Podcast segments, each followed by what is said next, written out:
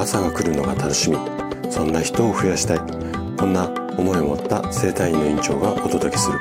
大人の健康教室。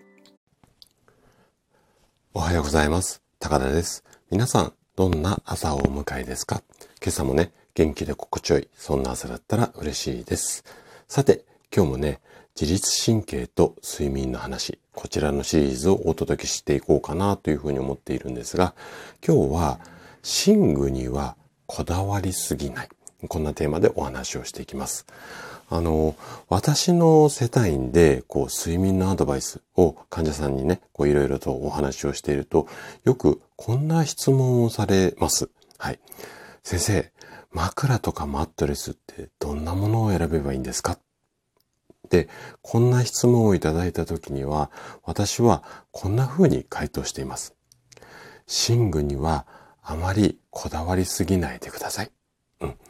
あの、今日はね、この答えの理由についてね、詳しくお話をしていきます。ぜひ最後まで楽しんで聞いていただけると嬉しいです。じゃあ、早速本題に入っていきましょう。枕だとかね、マットレスといった、いわゆるこう寝具、あの寝る時のこうグッズっていうんですかね、あの寝具でこう眠りの環境を整える。この考え方は、まあ、間違ってないですし、まあ、ここが重要だって考える方も非常に多いです。ただ、先ほどお話しした通り、患者さんからね、例えばどんな枕を選べばいいですかなどの質問をいただいたときには、こう、私の結論としては、寝具はね、こだわりすぎると、本当にね、キリがないんですよ。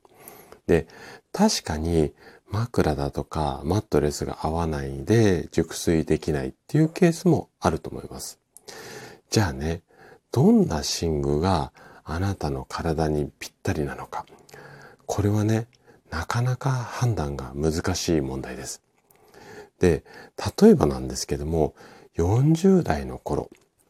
に、こう、枕をいいものを購入しようと思って、例えばこう、いろんなところを検討して、で、えっ、ー、と、まあ、そういうこう、なんていうのかな、枕のアドバイザーみたいな資格をお持ちの方に、こう選んでいただいてとか、オーダーメイドで枕を使って、こう、それで寝ていました。この枕が、例えばですよ、60代になった時も、あなたの首や肩にぴったりかって言ったら、ちょっとね、これ違うケースが非常に多いんです。あと、例えばなんですけれども、よくこう、ね、整体院通われてる方、あとは運動でこう肩こりを解消とか、あとマッサージ店とか行かれるケースも多いと思うんですが、例えば、こりをほぐす前の首や肩の筋肉の状態と、こりをほぐして、その日にお休みになる時の首や肩の状態。これ違うんですよ。なので、ぴったりの枕の高さっていうのも厳密に言うと同じ方でもその日によって状況によって違う。こんなケースが非常に多いんですよね。で、ここまでは OK ですかね。でね、このね、寝具選びにこだわりすぎてしまうと、こう、いろんな情報があるので、結構ね、皆さんね、あれこれ悩み続ける方が非常に多いですよ。で、悩みすぎてしまうと、それ自体がストレスになってしまうんですよね。なので、まあ、寝具に関しては、ベッドに入った時に、こう、気持ちいいと感じられるか、もう、これぐらいのね、感覚で選ぶことをお勧めします。でね、あなたがもしベッドに入った時に気持ちいいなぁと考えられる寝具、だとか、あとは締め付けが少ない、まあ下着だったりパジャマ。うん、パジャマもね、素材いろんなものがあるので、とにかく気持ちいいなぐらいな感覚で、これがぴったり体に合ってる合ってないっていうところを厳密に追求するのって、ほぼ不可能なので、あくまでこれ個人的な私の感覚ですよ。なので、この気持ちいいなこんな環境を意識するようにしましょう。えっ、ー、と、例えば寝具だとかパジャマなんかに関しては値段が高いものにこだわる必要もありません。で、再三申し上げます、うん、申し上げてる通り、ポイントは気持ちいいです。こんな基準で、こう、選んでいけばね、終わりのない寝具選びの問題が解決して、ストレスがない状態でベッドに入って、まあ、いい睡眠が手に入りやすくなります。さらに、こう、寝る姿勢は